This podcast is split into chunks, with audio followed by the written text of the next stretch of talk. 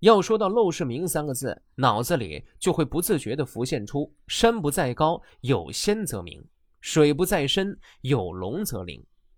这篇中学必备古文已经无需再过多介绍了，那就来说说陋室铭背后的故事。陋室铭作于八百二十四年，刘禹锡因在任监察御史期间，曾经参加了王叔文的永贞革新。反对宦官和藩镇割据势力，革新失败之后，被贬至安徽合州县当一名通判。按照规定，通判应在县衙里住三间三厢的房子，可合州知县见作者被贬，故意刁难之。合州知县先安排他在城南面江而居。刘禹锡不但毫无怨言，反而很高兴。还随意写下两句话贴在门上：“面对大江观白帆，身在河州思争辩。”河州知县知道之后很是生气，吩咐衙里的差役把作者的住处从县城南门迁到县城北门，面积由原来的三间减少到一半。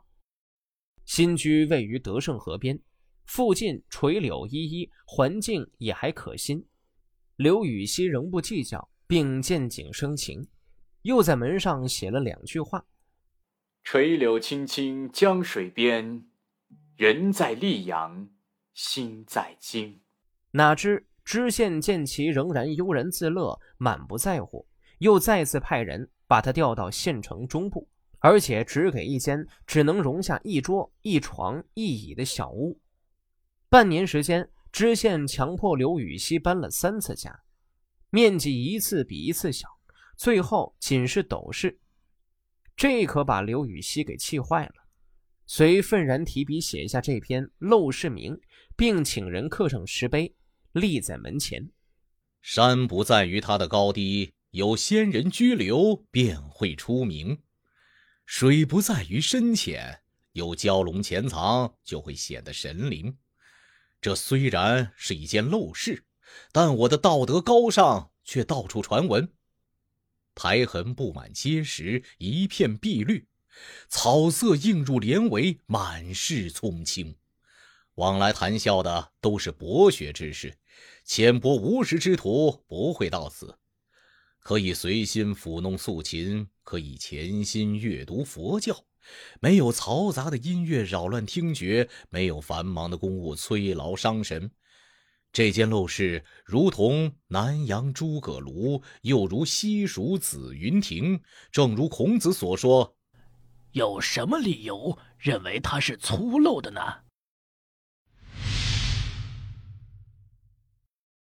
说到唐朝的历史，就必须要说到历史上唯一的一位女帝武则天。代李敬业传习天下文，是历史上非常有名的檄文。本文亦称《讨武曌檄》。唐高宗死后，武则天作为皇太后临朝称制，她的两个儿子先后做了皇帝。可是这两位啊，实在是太不争气了。他们在母亲和父亲的羽翼下成长，自然也就变得懦弱而无能。朝政虽然名义上交给了他们。但事实上，这两个所谓的天子不过是个傀儡。当然，武则天的所作所为也遭到了士族的反对，甚至还爆发了一次巨大的叛乱。武则天想要称帝的野心，慢慢的成了司马昭之心。很多忠于李唐的老臣自然坚决反对。身为开国元勋英国公李继四孙的李敬业。以已故太子李贤为号召，在扬州起兵，建立匡复府，自任匡复府上将、扬州大都督。骆宾王被罗至幕府，专门写文案，军中的书籍均出自他的手笔。本文便作于此时。只是这篇文章写的再好，也不能拯救他们与武则天在实力上的巨大差距。骆宾王等在扬州起兵。反对武则天临朝，后被武后所派大将李孝义击杀。柳州刺史徐敬业召十数万兵马，率先于扬州发难。宗室琅琊王李冲在亳州，越王李贞在豫州也相继反武，举兵讨伐。武则天对此毫不手软，坚决镇压。在他的直接指挥下，这些叛乱很快平息。徐敬业、李冲、李真等主要发难者，或死于战场，或被捕杀，无一幸免。那个非法把持朝政的武士，不是一个温和善良之辈，而且出身卑下。当初是太宗皇帝的姬妾，曾因更衣的机会而得以奉侍左右。到后来，不顾伦常，与太子关系暧昧。隐瞒先帝曾对他的宠幸，谋求取得在宫中专宠的地位。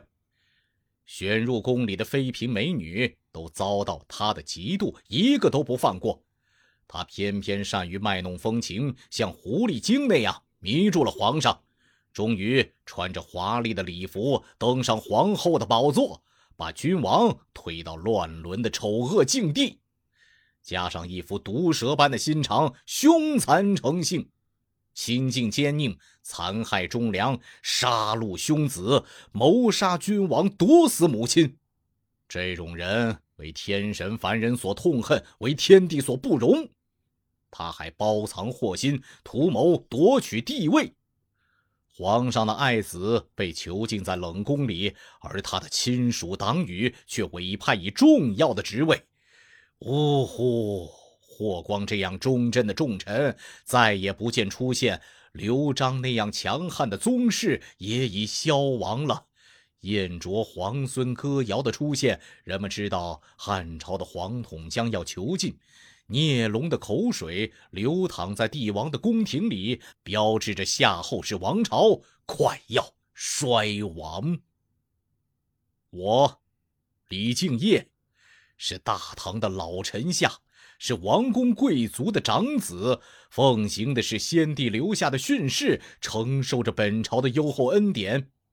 宋微子为故国的覆灭而悲哀，确实是有他的原因的；桓谭为失去绝路而流泪，难道是毫无道理的吗？因此，我愤然而起来干一番事业，目的是为了安定大唐的江山。依随着天下的失望情绪，顺应着举国推仰的心愿，于是高举正义之旗，发誓要消除害人的妖物。南至偏远的百越，北到中原的三河，铁骑成群，战车相连。海陵的粟米多得发酵变红，仓库里的储存更是无穷无尽。大江之滨，旌旗飘扬，光复大唐的伟大功业，还会是遥远的吗？战马在北风中嘶鸣，宝剑之气直冲向天上的星斗。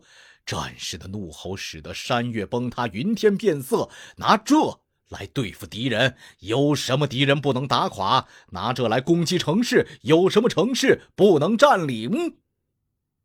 诸位，或者是世代蒙受国家的封爵，或者是皇室的姻亲，或者是负有重任的将军。